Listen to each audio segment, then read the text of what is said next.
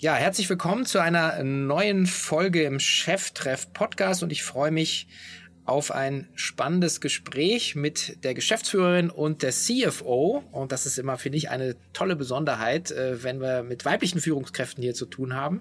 Äh, und zwar Katrin Nusser ist da von Flaconi. Herzlich willkommen, liebe Katrin. Hallo Sven, freut mich total. Herzlich willkommen zu Cheftreff, dem Future Retail Podcast von Sven Ritter im Gespräch mit den Machern und Innovatoren der digitalen Handelsszene.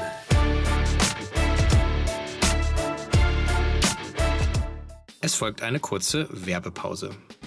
Ja, und bevor wir weitermachen, ein Hinweis auf unseren Partner, die Firma Messenger People.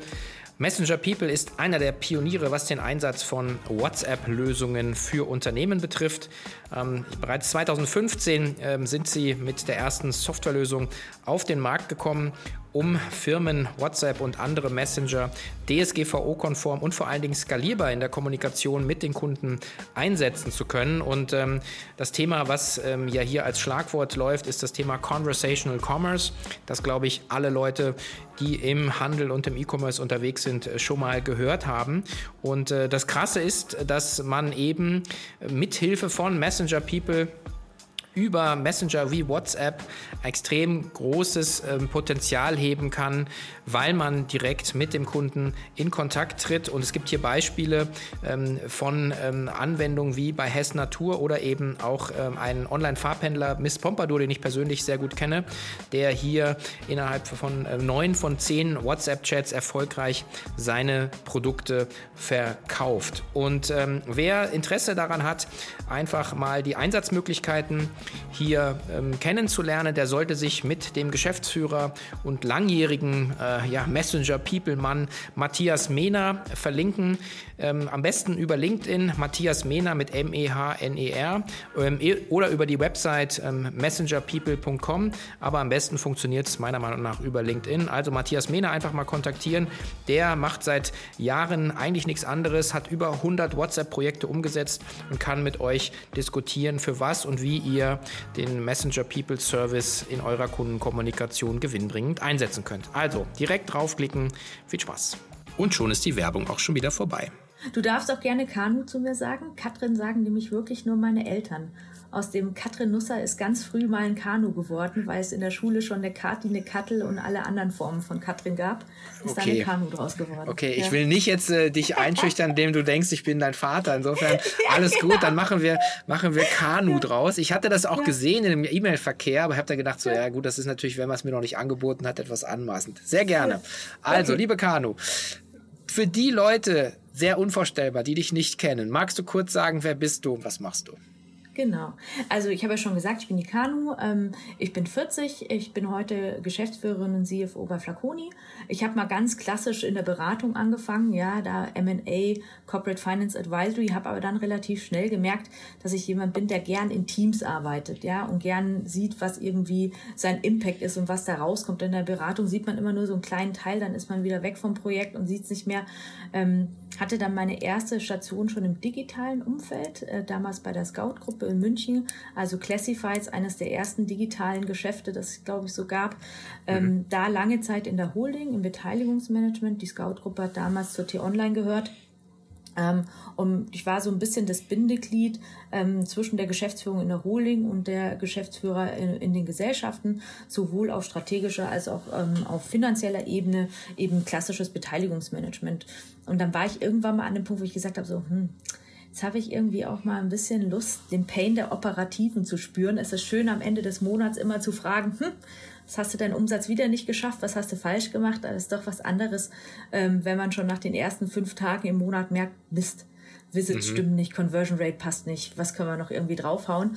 Ähm, und hatte dann die Chance damals bei der Friend Scout äh, Online Dating, die hat damals noch zur Scout-Gruppe gehört, ähm, das eben auch auf der operativen Seite mitzunehmen. War dann Teil ähm, der Scout-Gruppe und des Teams, das dann erfolgreich ähm, die Scout ähm, an Hellman Friedman verkauft hat.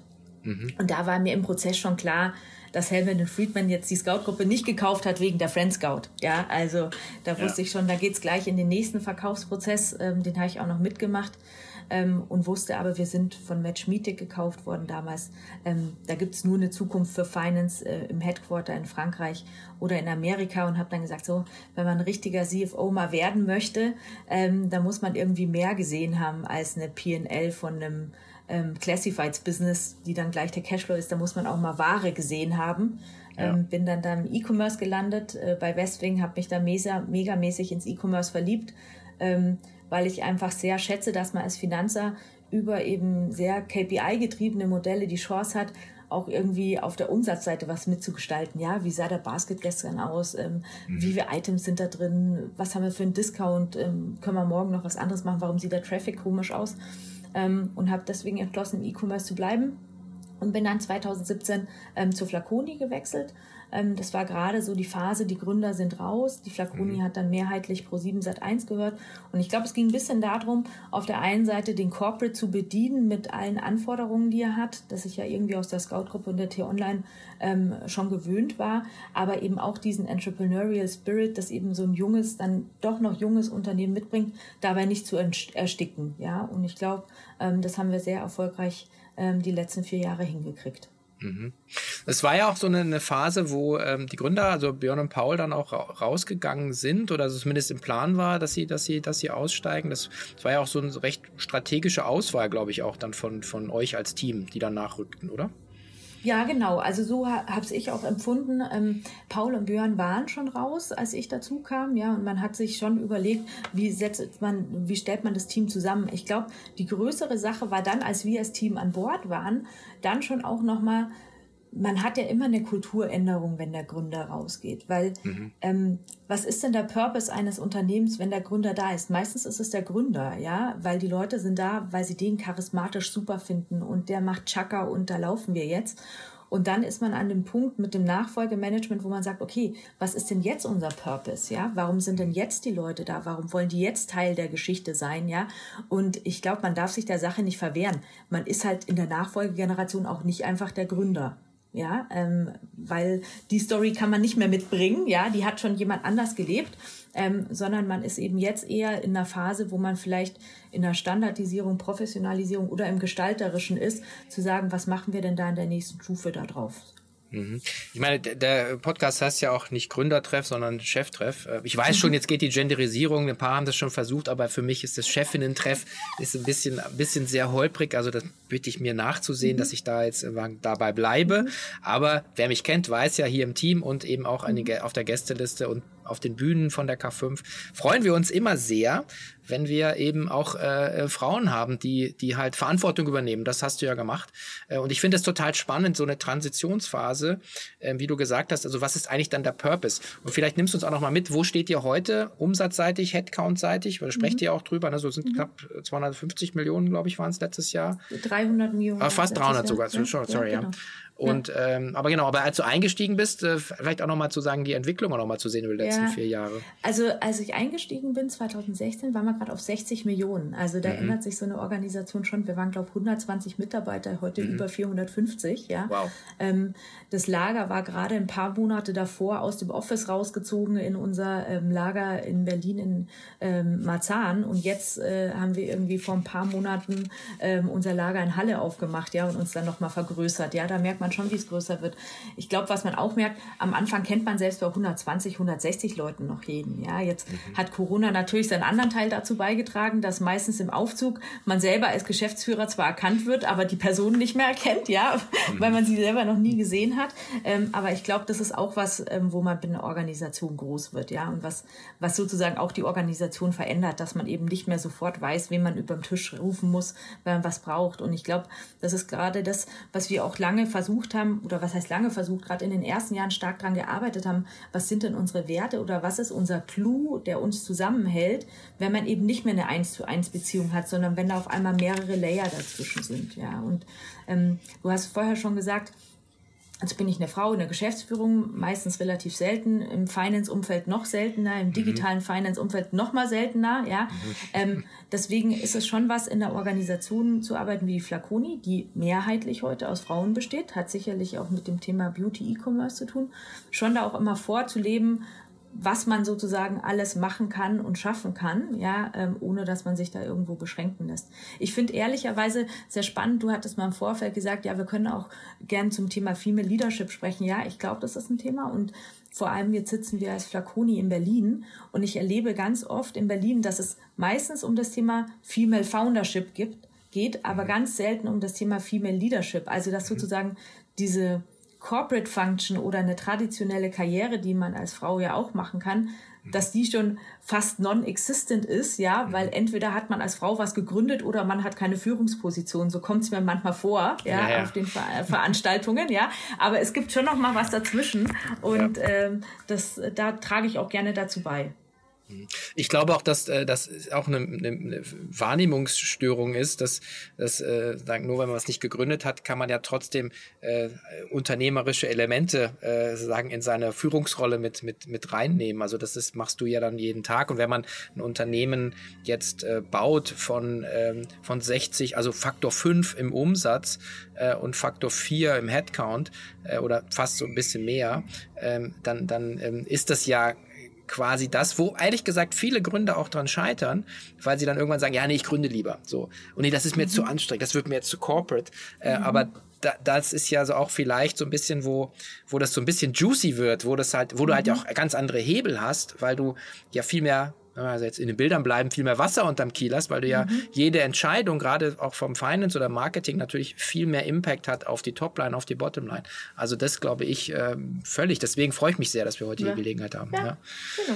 genau. Genau. Ähm, die, die, ähm, vielleicht auch noch mal dieses Thema, ähm, weil du das, es ist so schön, dieses Finance. Ich kenne das ja auch nur, also also meine Kinder sind ein bisschen größer und dann habe ich im, im, im, im Gymnasium habe ich dann so, so einen Bildungsabend mitgestaltet. Und dann mhm. sitzen da so neben dir so Leute, wo du sagst, okay, wuh, klassische Jobs, und ich denke mir so, boah, keiner von denen, die da sitzen, möchte diesen Job haben. Das heißt nicht, dass ich jetzt den cooleren Job hatte, aber so das Finance-Bild zum Beispiel ist halt sehr dröge, sehr trocken. Jetzt hast du genau vorhin das andere gesagt. Du hast gesagt, wow, ich kann, äh, ich kann Einfluss nehmen, ich, ich kann aufs Marketing, auf Traffic, auf, äh, auf die, die Marge. Also vielleicht auch nochmal so wie du, wie interpretierst du jetzt eigentlich deine, deine Rolle über die letzten Jahre? Also ähm, so selber für mich als Kernwert habe ich mitgenommen, ich lebe eigentlich dafür, mit Zahlen Transparenz zu schaffen. Ja, ich möchte den Menschen die Möglichkeit geben, dass sie über eine Zahl, über einen KPI verstehen können, wie sie Einfluss nehmen können. Ja, und da hilft natürlich eine Zahl immer eine einfache Equation. Da kann jeder verstehen, steht da jetzt ein Plus oder ein Minus. Ja, ähm, aber irgendwie zu erläutern, was können wir denn jetzt machen, dass es besser wird. Ja, und jetzt ganz einfach. Ja, natürlich gibt bei uns Umsatz Orders multipliziert mit dem AOV. Ja, aber was liegt denn jetzt hinter dem AOV? Ach ja, schau mal, da liegt die Anzahl der Items dahinter. Ach ja, die ist jetzt über die letzten sechs Monate runtergegangen. Ja, warum ist die runtergegangen? Ja, weil die eine Marke nicht mehr gekauft wird. Ja, warum wird die Marke nicht mehr gekauft? Ja, weil mhm. der Discount darauf nicht mehr stimmt. Und genau solche Zusammenhänge sind ja mhm. extremst in der digitalen Welt extrem zahlengetrieben. Ja, und mhm. ähm, das Schöne ja auch im digitalen Umfeld ist, dass man ja auch in allen Bereichen Leute hat, die so ticken. Wenn man möchte, man ist die ganze Zeit unter Gleichgesinnten, weil ja alle irgendwie so ein bisschen zahlengetrieben sind und wissen wollen, was dabei rauskommt. Und das fand ich immer wahnsinnig befruchtend in dem Umfeld. Und ich glaube, die andere Sache ist, ich fand einfach super, wenn man vormittags was sieht, was irgendwie komisch aussieht, äh, man dann jemanden fragt, dann antwortet jemand innerhalb sehr kurzer Zeit. Und ich habe Freunde, die arbeiten in Finanzabteilungen in ganz großen, sehr traditionellen, äh, mhm. gewachsenen Unternehmen die haben manchmal nach einem Monat noch keine Antwort, warum es so war, weil vielleicht der Sales Cycle so lange ist, dass man es mhm. nicht beantworten kann oder das System das überhaupt gar nicht hergibt, so eine Frage zu beantworten. Und dann hat man halt in einem digitalen, jungen, agilen Umfeld immer irgendjemanden, der was findet. Mhm.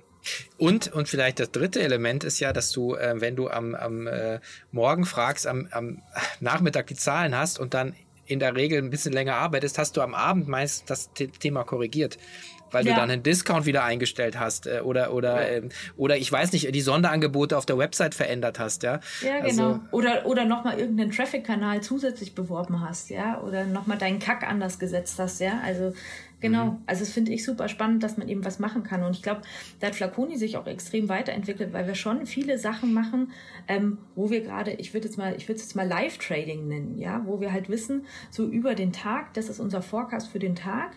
Ähm, und wir sehen irgendwie auf die Minute genau, liegen wir jetzt gerade drunter dem Forecast oder über dem Forecast, ja. Und dann aber auch sehen, wenn wir eine Maßnahme einleiten, wirkt die jetzt oder wirkt die jetzt nicht, ja? Und das ist eben, glaube ich, was, was man nur im digitalen E-Commerce so schön sehen kann, ähm, wie sich da Sachen ähm, ausspielen am Ende. Mhm.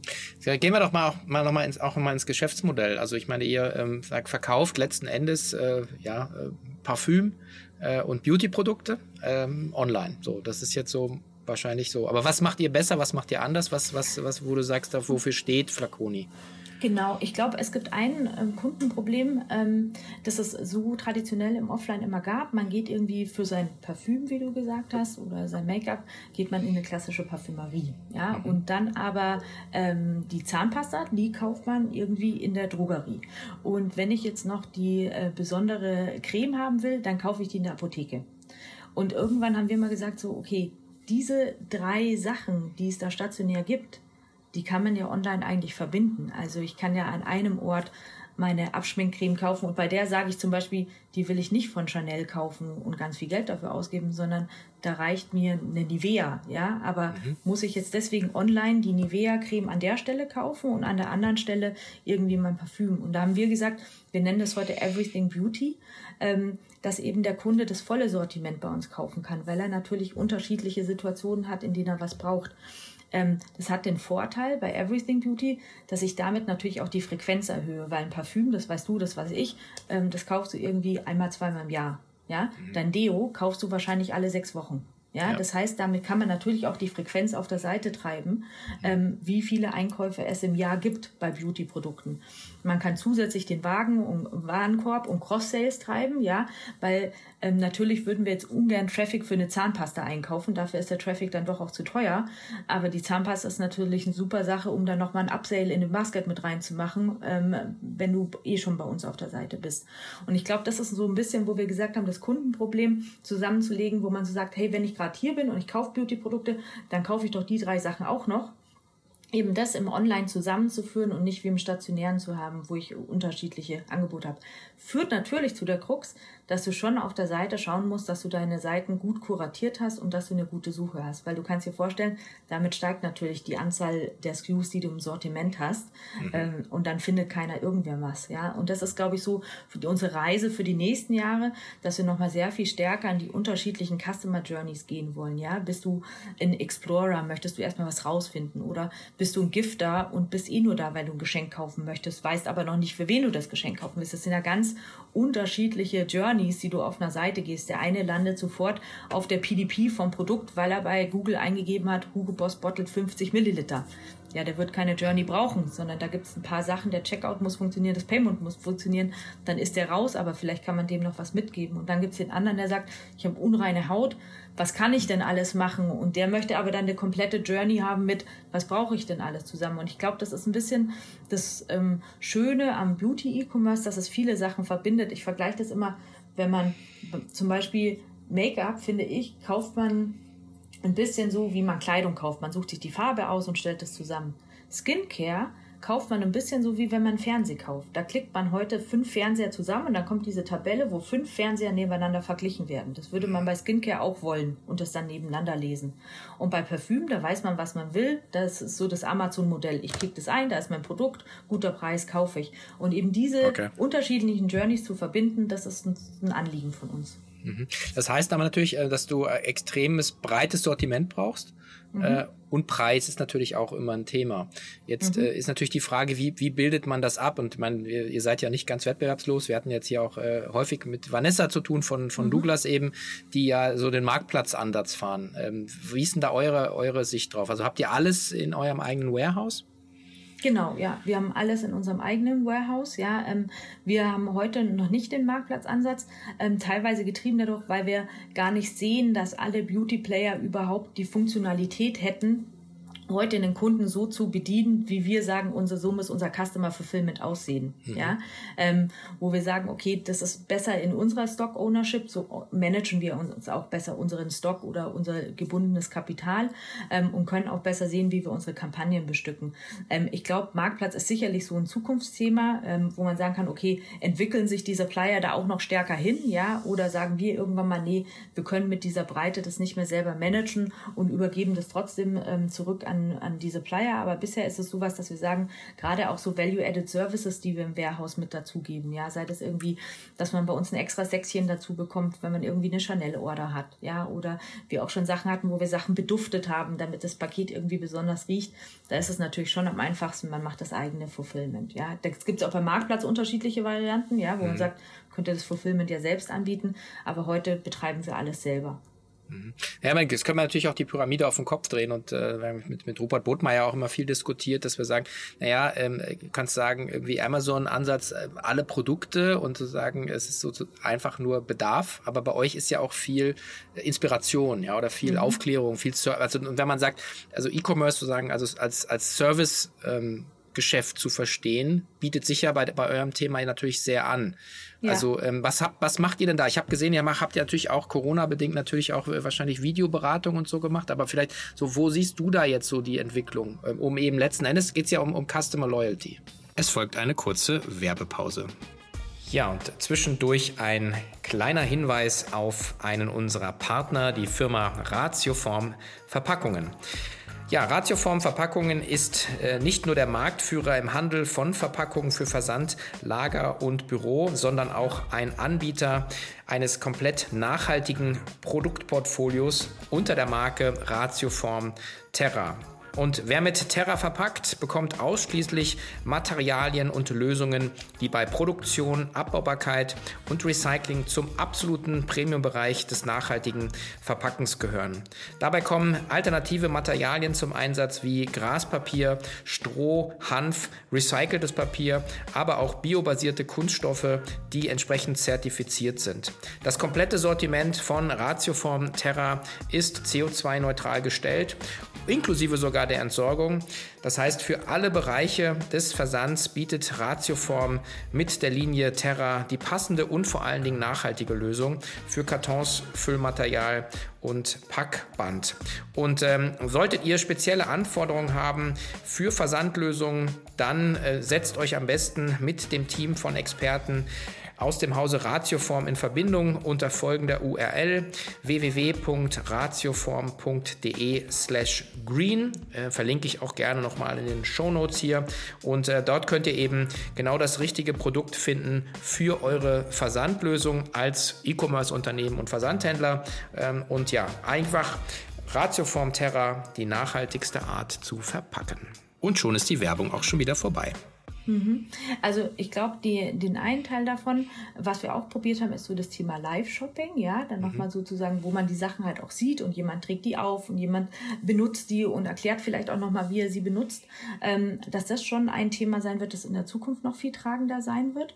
Ähm, ich glaube, bei Customer Loyalty ist vor allem das Thema Know Your Customer, ja, also wenn der fünfmal bei uns auf der Seite war und fünfmal irgendwie diese Sachen gekauft hat, dann sollte ich ihm was anbieten, datengetrieben, was eben auch in sein Sortiment passt und ihm nicht irgendwie über ein Overlayer ein Produkt zeigen, das er eigentlich vom Markenportfolio oder von der Produktkategorie nie auswählen würde. Ja, und wenn ich als Kunde das Gefühl habe, ähm, der Händler kennt mich, dann gehe ich da auch gern wieder hin. So erlebt man das ja auch im klassischen Brick and Mortar.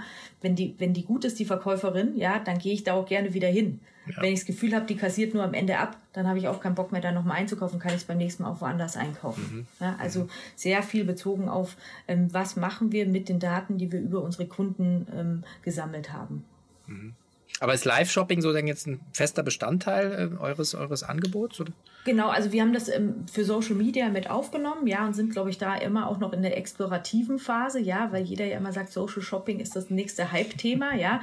Ähm, und da nochmal rauszufinden, was sind denn die wirklichen Hebel dafür, ja. Also, weil auch da, glaube ich, ähm, sind die Kategorien unterschiedlich, ja. Ein Parfüm wirst du doch mal riechen. Da haben wir sehr, sehr stark angefangen zu sagen, ähm, du kannst bei uns ein Try-Me-Paket kaufen, ja. Da kaufst du das Original Parfüm und hast noch ein kleines Sample mit dabei und kannst eben das Sample mal ausprobieren und wenn du es dann gut findest oder nicht, kannst du mhm. den Rest zurückschicken. Ja, das ist, glaube ich, sowas, wo man in der Parfümkategorie ähm, unterwegs ist. Ja, dann eher in der Make-up-Kategorie zu sagen über Live-Shopping, wo man mal sehen kann, was es ist und in der Skincare-Sache, wo du eher in der Beratungssache bist. Also da hast du auch wieder unterschiedliche Journeys je unterschiedlicher Produktkategorie. Mhm. Das hatten wir, wir hatten die Daniel Echtermeier hier von, von Kiels, die, äh, mhm. die ja auch so ein bisschen berichtet hat, wie die ihr Live-Shopping-Prinzip äh, Konzept notgedrungenermaßen umsetzen mussten, weil sie sind ja mit äh, irgendwie 15, 16 Shop-in-Shop-Konzepten unterwegs und haben dann ihre in-Store-Leute sozusagen dann in so Live-Shopping äh, sagen, transformiert und das hat eigentlich mhm. ganz gut funktioniert. Und ich glaube auch, dass das so, so das sind so ein bisschen vielleicht die die äh, ungesehenen Geschenke dieser komischen Corona-Zeit. Äh, irgendwer mhm. hat mal gesagt, das war das sch am schlechtesten verpackte Geschenk, was ich je bekommen habe. äh, also mir geht's ja genauso über die K5. Äh, irgendwie ist ja Horror für uns. Seit zwei Jahren können wir das nicht machen. Aber wir haben, glaube ich, ein paar ganz coole neue Sachen jetzt so entwickelt. Und so, glaube ich, ist da jetzt auch viel, ja. viel so im, im auch im, im E-Commerce entstanden. Ihr habt ja auch schon lange einen, einen Flagship-Store in Berlin-Mitte, ne? Ja, genau. Ähm, ist einerseits getrieben aus dem Kundenerlebnis, dass wir gesagt haben, okay, wir wollen auch die Möglichkeit geben, unseren Kunden Flaconi zu erleben, ähm, aber auch den Marken. Ja, also die Marken nutzen das auch als Event-Hub für sich. Der andere Teil davon ist natürlich auch ein Teil in der selektiven Distribution. Ja, wir bewegen uns mit Beauty in der selektiven Distribution mhm. und da gibt es immer einen kleinen Anforderungskatalog, ähm, den jeder Supplier irgendwie mitbringt, ähm, wie viel Meter Regal er gerne hätte und daraus ist sozusagen auch dieser Flaconi-Store mit entstanden. Mhm. Okay, wenn ich mir vorgestellt hätte, ich hätte einen Tierbedarfsshop aufmachen müssen, glaube ich, dann wäre ich nicht lange mit so Plus unterwegs gewesen. Ja, da hättest du auch gut, hättest du dir auch gute Gedanken gemacht, was du da machst, ja? Ja, ja, wahrscheinlich. Ja, ja, aber das heißt, das Problem hatten wir damals ja alle. Also ja. das ist äh, wirklich, äh, wirklich skurril. Vielleicht auch noch ja. mal zurück, als du dann 2016, 2017 eingestiegen bist, war ja der, der große, ähm, große ähm, türkisfarbene Riese aus Düsseldorf ja noch nicht so wirklich online unterwegs. Die sind ja jetzt ganz gut aufgewacht. Mhm. Also äh, Runrate, äh, wenn man den Zahlen glaubt, äh, machen die online jetzt über eine Milliarde. Das heißt, das ist ja jetzt schon ein echtes Brett. Und äh, jahrelang haben wir ja auf die eingeprügelt. Ähm, ähm, und, und mittlerweile muss man sagen, zumindest für die Online-Aktivitäten muss man sagen, mhm. muss man echt einen Hut ziehen, was die, was die Vanessa und ihr Team da machen. Ähm, wie, wie seht ihr denn da so jetzt die Situation für euch? Weil ich meine, ihr seid internationalisiert auch, ne? Ihr macht, äh, seid mhm. in Polen, glaube ich. Äh, also einfach, wie positioniert ihr euch da strategisch? Genau, ich glaube, ein Punkt, wo wir uns natürlich anders aufstellen können, ist, als Pure Player hat man immer so ein bisschen mehr Wiggle Room, ähm, als es wahrscheinlich ähm, jetzt die Kollegen um Vanessa haben, wo man immer auch ein bisschen aufpassen muss, was passiert denn da offline, wenn wir jetzt online das machen. Mhm. Ähm, da haben wir so ein bisschen freiere Hand. Ich glaube, was gerade 2016, 17 sich für die Flaconi schon ausgezahlt hat, äh, war im Rahmen unseres Shareholders natürlich das, was wir machen konnten für die Marke, um den Trust bei dem Kunden aufzubauen. Das ist mhm. was, ähm, wo, glaube ich, unser türkiser Partner immer den Vorteil hatte, weil er natürlich eine Markenbekanntheit hat über, über alles hinaus. Ja? Und ich glaube, das ist gerade das, wo wir die nächsten Jahre im Rahmen der Internationalisierung natürlich anknüpfen wollen. Ja? Zu sagen, okay, wie bauen wir denn eine Markenbekanntheit, ähm, ohne ähm, dass wir jetzt eine große ProSieben im Rücken haben und ohne ähm, dass wir jetzt wie viele Milliarden äh, in TV verballern müssen oder aber auch ohne, dass wir eben als Unternehmen 50 Jahre Existenz sein müssen, dass jeder die Marke kennt. Das sind, glaube ich, so gerade die größten Nuts, die wir zum ähm, Knacken haben. Ja, wir sehen mit Polen und Österreich, dass es sehr gut funktioniert hat. Ja, dass online da schon in Markenbildung scheinbar auch nochmal anders funktioniert. Ja, dass man mhm. ähm, auch eine Online-Marke aufbauen kann, ohne irgendwie ähm, stationäre Präsenz zu haben. Ähm, aber das wird so die größte Herausforderung für uns. Aber ganz ehrlich, wir haben das in Deutschland gut hingekriegt. Ähm, Polen mhm. und Österreich sieht auch gut aus. Also von daher haben wir da wenig Sorge. Und ich glaube auch, das muss man ja auch sagen, ähm, wenn man immer sagt im Online, okay, da ist irgendwie Douglas und dann ist da Zalando und dann ist da Flaconi der Markt stationär, ja, der Offline, der ist ja noch riesig. Wir sind ja in der Situation, wo die Online-Penetration gerade bei sechs bis sieben Prozent liegt, ja. Also ja, ja. da haben wir alle noch mega viel Platz zu wachsen, ähm, bevor wir da irgendwie uns selbst in die Quere kommen. Ja, ich glaube, das, das machen, machen sich viele Leute auch generell nicht bewusst. Es gibt natürlich Segmente, äh, wo jetzt vielleicht schon 40 Cent vom, vom Euro äh, online laufen, aber es gibt eben ganz viele Segmente wie bei euch, äh, oder sind dann 10 oder 15 Cent. Ähm, mhm. das ist, und wie viel Raum da noch ist, äh, mhm. letzten Endes äh, zu wachsen. Und das heißt, man sich gar nicht die Onliner in die Quere kommen, sondern eben genau das, was passiert, jetzt sagen, dass die Offliner mehr und mehr einfach, mhm. äh, einfach, äh, ja, wegkippen. Ja, und, ja. und, und niemand wird sie vermissen, interessanterweise, ja. Ähm, ja. wahrscheinlich. Ähm, und ähm, ist denn offline ein weiterer Ausbau auch was? Oder weil, weil du gerade gesagt hast, ihr bleibt bei, bei Pure Play, das ist schon, schon euer, euer Weg, oder? Ja, das ist unsere Kernkompetenz, da kennen wir uns aus. Ja, also dafür für, für Offline gibt es andere Spezialisten. Das, ja. äh, da müssen wir uns nicht äh, sozusagen ja. reinknien. Okay. Und Osteuropa dann, weil ihr jetzt mit Polen gestartet seid, ähm, also ist so, da, da schaut ihr hin oder schaut ihr ganz Europa? Genau, wir schauen ganz Europa. Ich glaube, was wir schon insgesamt schauen, wo sind denn die großen Märkte für Beauty? Ja, ähm, wo kann man sich gut positionieren und natürlich auch, wie sehen die Wettbewerbspositionen an? Wir sind da gerade noch im Strategieprozess, deswegen kann ich dir noch nicht ganz genau sagen, äh, was es als nächstes wird, ja. Ähm, aber wir schauen ganz Europa dann insgesamt. Da müssen wir noch ein Update machen, Kanu. Ja, klar, klar. Alles klar, sehr gut.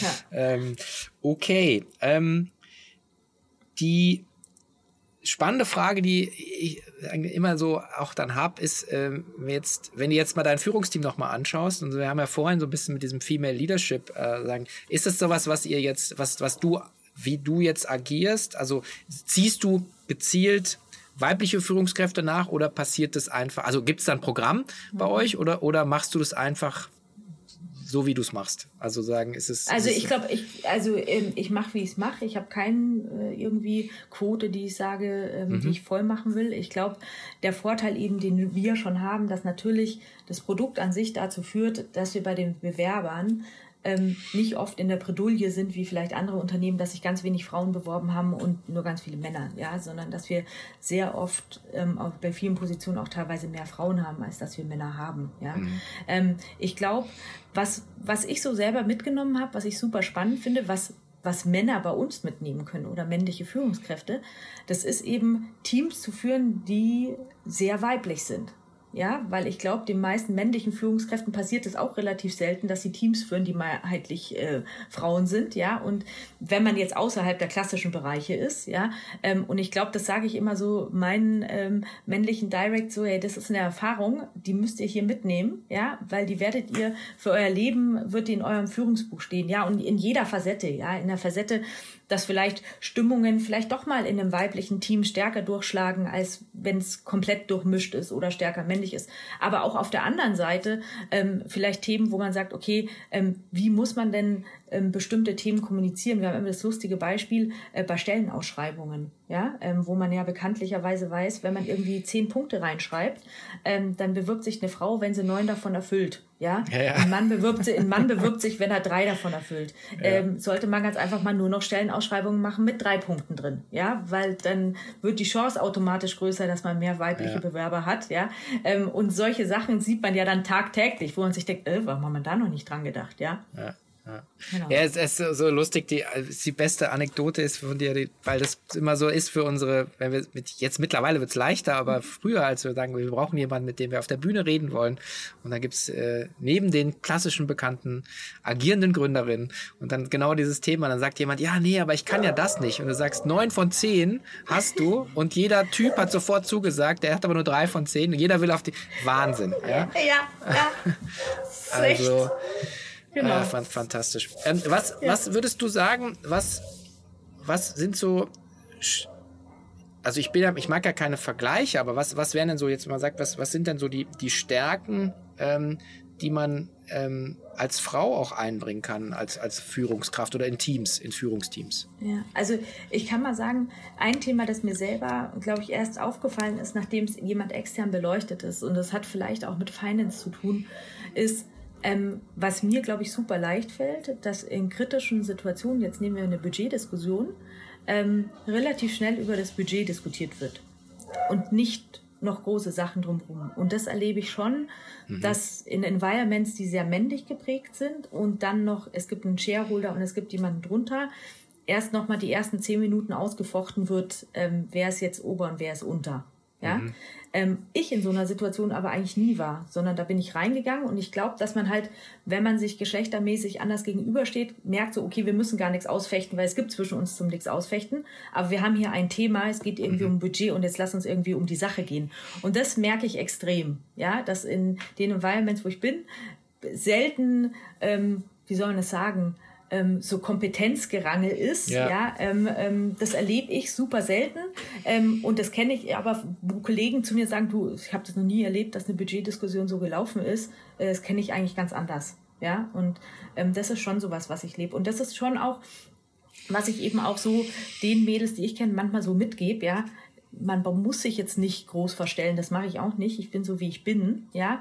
Ähm, mhm. Und da, da denke ich mir so, da macht sich auch kein Typ darüber Gedanken, ja. Der ist auch so, wie er ist. Äh, ich werde jetzt nicht wie eine Margaret Thatcher irgendwie einen Kurs machen, damit ich eine tiefere Stimme habe ähm, und mir auch nicht überlegen, ähm, wie ich mich anzuziehen habe, damit ich mich irgendwie ernst genommen fühle. Äh, da denke ich mir immer so, das macht kein Typ, dann mache ich selber auch nicht. Das ist so die Frage, die ich mir selber ähm, dann stelle. Und da muss man dann auch manchmal, glaube ich, mit sich selber einen Haken machen. Ja, wenn ich, manchmal habe ich auch so Phasen, wo ich mich dann noch 15 Mal hinterfrage, so, hm, war das jetzt so mhm. gut, wie ich das gesagt habe? Hat er es richtig verstanden? Und da muss man sich selber, glaube ich, immer wieder so runterholen und sagen, okay, Resilienz, alles mhm. in Ordnung, Haken dran, wie würden es andere machen, erledigt. Ja, mhm. und ich glaube, ähm, das tut uns allen gut, egal ob Mann und Frau. Vielleicht muss es sich als Frau ein paar, paar Mal öfter sagen. Ja, ja, kann schon sein. Ich glaube auch, dass das ist also dem ganzen äh, Gender Themen da, die da durch die Gegend geistern. Äh, man muss sich, glaube ich, auch dem bewusst sein, dass, dass es gibt einfach eine männliche und eine weibliche Energie die ja auch in jedem von uns angelegt ist. Die Frage ist halt, ob man als Frau in die männliche Energie rutschen muss, um als Führungskraft erfolgreich zu sein. Hast du ja gerade gesagt, nein. Sondern du kannst in einer weiblichen Kraft bleiben. Aber am Ende geht es ja. ja. dann um die fachliche Kompetenz. Ne? Ja, um die fachliche und ich glaube auch um Authentizität. Mhm. Ich kann ja nicht jemand anderen verkörpern, als ich selber bin. Also ja. manche Leute können das, ähm, die können das für viele Jahre, dann haben sie irgendwann mal einen Burnout, weil man es halt mhm. doch nicht irgendwie für immer äh, übertuschen kann. Ähm, also von daher geht es ja auch darum und ich glaube, darum geht es ja auch sehr stark als Führungskraft. Ja, wie authentisch finde ich die Person, die mir was vorlebt. Und wenn bei Flaconi ein Leadership Standard, der heißt Lead by Example und das ist so einer von denen, ähm, den ich für mich selber am stärksten verankerliche. Ich möchte es so vorleben, wie ich führe, ja, wie andere dann auch führen sollen, ja. Und ähm, und da ist es mir egal, welches, welches Geschlecht. Ich finde immer witzig in diesen ganzen Gender-Diversitätsthemen, ehrlicherweise, dass es ja meistens nur um Männer und Frauen geht. Ja? Und mhm. eigentlich Diversität ja auch mhm. bedeutet, sind es da lauter junge Leute oder sind da ganz viele alten Leute? Ja. Oder sind da ganz viele deutsche Leute oder sind da ganz viele internationale Leute? Ja. Und aber trotzdem merkt man, dass diese Diskussion sich dann immer gleich so aufbaut, so über Männer und Frauen. Und für mich ist Diversität einfach mehr als ja. äh, Mann und Frau. Ja. Genau, und bald reden wir darüber, sind da ganz viele Geimpfte und ganz viele Ungeimpfte. Ja, wer weiß. ja. oh Mann. Ja, okay. Ja, ähm, ja das ist ein, ist ein sehr guter Hinweis. Was würdest du denn ähm, sagen, wenn wir bei dem Thema schon bleiben, aber zumindest sagen, okay, ähm, sagen junge Frauen, die jetzt so eine Karriere starten wollen im E-Commerce, gibt es da irgendwie so ein, so, ein, so ein Book of Rules oder wo du sagst, wie würdest du, wie würdest du heute da reingehen mit deiner Erfahrung?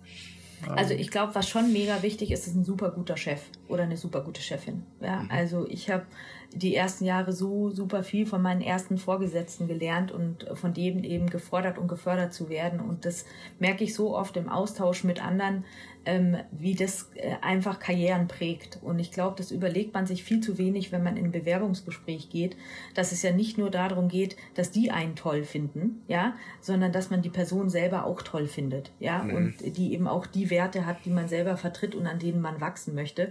Und ich glaube, das überlegen sich heute viel zu wenig Leute äh, und merken dann irgendwie so, ja, der Job ist gut, das Gehalt ist gut, aber irgendwie am I treated the way I want it, ja, ja. Ähm, ist dann, glaube ich, auch nochmal was ganz anderes. Ja, also das ist sowas, wo ich sagen würde, das sollte jemand mitnehmen. Und die andere Sache ist, ähm, das gebe ich meinen Leuten auch immer mit, so seinen Chefs auch so ein bisschen Vorlauf zu geben, dass man sich weiterentwickeln möchte. Ja, weil wenn irgendwie so dieser nächste Schritt ansteht, ähm, dann ist es manchmal für so einen Chef super schwierig, innerhalb von einer Woche irgendwie einen neuen Job herzuzaubern. Ja, aber wenn man irgendwie mal sechs bis zwölf Monate davor sagt, du, es ist Zeit für mich irgendwie für den nächsten Schritt die Weiterentwicklung, dann hat der die Chance, die Ohren offen zu halten und zu schauen, wo eine Weiterentwicklung hingehen und damit eben auch so ein bisschen den Karriereweg ähm, für sich zu prägen. Und ich glaube, die dritte Sache ist, sich selber mal bei jedem Punkt, den es gibt, so wie jetzt bei mir irgendwie nach Friendscout ich so selber für mich gesagt habe, so, ich möchte gerne im digitalen Umfeld bleiben, ich möchte gerne Finanzer bleiben, aber mir fehlt irgendwie in meinem Profil noch was dann eben auch da drauf zu schauen und zu sagen, man entwickelt sozusagen sein gesamtes Profil und schaut sich so ein bisschen sich selbst an wie so ein Kuchen und schaut, sind da alle Stückchen schon da, dass da schon die perfekte Torte ist. Ja, und meistens weiß ja jeder, wo er noch eine offene Flanke hat ja. ähm, und die dann eben gezielt auch weiterzuentwickeln. Und gar nicht so stark so die Sachen, die man schon toll kann, noch weiterzumachen, sondern zu schauen, was passt denn da noch drauf. Mhm, mhm. Also ein bisschen auch sein, sein Köfferchen noch ein bisschen äh, zu ja, befüllen. Genau. Ja, mhm. ja. ja finde ich sehr schön. Ja. ja. Okay, ähm, zwei Fragen. Eine geht nochmal in Richtung Flaconi. Wo geht die Reise hin? Das sind die Top 3, äh, äh, sagen wir mal, vielleicht nochmal eine Zusammenfassung jetzt sozusagen strategischen Fragen, die ihr euch stellt, ohne jetzt zu viel zu verraten, aber sagen Internationalisierung genau. haben wir schon gehört. Inter Internationalisierung haben wir schon gehört. Ich glaube, der andere Teil geht sehr stark in, die, in den Bereich Personalisierung, ähm, Customer Journeys, was kann man da noch stärker machen? Und das andere ähm, geht in unsere Thema Kohortenloyalität. Wir haben heute schon eine super Kohortenloyalität, aber wie können wir die eigentlich noch weiter treiben? Ja, wie können wir Frequenz und Loyalität ähm, noch weiter treiben. Das sind so unsere Kernthemen. Okay, na, das klingt spannend. Ja. Ähm, und, und umsatzseitig, also eine Verdreifachung, kein Problem, oder? Ja, genau. Das haben wir eigentlich vor. Sehr gut, I like it. Ja. Ähm, gut, und dann zum Abschluss äh, nochmal ein Gedankenexperiment. Ähm, du hast die Möglichkeit, ähm, beliebigen Zeitpunkt zu dir zurückzureisen äh, und dir was ins Ohr zu flüstern. Einfach eine, eine Erkenntnis, die du mitgenommen hast, die dir geholfen hätte über die letzten Jahre. Geht nicht um Fehlervermeidung, sondern so ein bisschen so irgendwie äh, irgendwas, wo du sagst, oh, das, das habe ich erst so spät realisiert, hätte mir geholfen. Genau, was du gesagt hast, such dir den mhm. besten Chef aus, hast, hast du jetzt anscheinend gehabt. Aber gibt es mhm. da irgendwas? Du sagst so was, was du dir zuflüstern wollen würdest? Ähm, ja, also ich glaube, das ist mein eigenes Ich zu Schulzeiten, ja, ähm, das sehr stark davon geprägt war, so da vorne steht jemand und predigt was vor und das ist dann irgendwie das, was ich auswendig gelernt irgendwo hinschreiben muss. Ähm, und ich erst im Studium für mich begriffen habe, dass es eigentlich noch viel besser geht, wenn man das selbst lernt. Ja, ähm, und das hat mir zumindest Schule nicht mitgegeben als Konzept, mhm. dass man sich auch mal hinsetzen kann und mal zwei Kapitel durchlesen. Und deswegen hat man ja so ein Buch. Äh, nicht, dass es einer einem vorbetet, sondern man das sich selbst erarbeitet. Ich glaube, das hätte mir viel Stress gespart, ja. Mhm. Ähm, ähm, und dann hätte ich einfach mal ab und zu abschalten können und sagen, okay, mache ich danach zu Hause. Ähm, hätte ich, glaube easier gefunden. Okay. Ja, ja, sehr schön prima. Ja. ja, vielen, vielen Dank. Ähm, ein ein äh, schneller Ritt durch, äh, durch, dein, durch deinen Werdegang. Äh, liebe Kanu, toller, äh, tolle Story und äh, more to come. Und ich ja. drücke, drücke ganz fest äh, für euch die Daumen. Ich glaube, ihr seid auf einem super Weg und du vor allen Dingen. Und ich glaube, jeder, der die Chance hat, ähm, mit dir oder deinem Team zusammenzuarbeiten, der sollte das nutzen. Ich nehme an, ihr sucht noch Leute gerade, oder? Ja, natürlich, natürlich. Ja, ja, ja. Dann auf der flaconi.de Seite, oder? Genau, so ist es. Ja, also ich kann es nur empfehlen. Ich glaube, wenn ich an, an, da stehen würde, ich würde mich auf jeden Fall bei euch bewerben. Das äh, freut mich, Sven. Wir würden ja. dich natürlich auch sofort nehmen. Ja. Das weiß ich gar nicht, ob du mich den, den damaligen Sven genommen hättest. Alles klar, okay. herzlichen Dank. Danke, Danke. dir. Ciao. Ciao.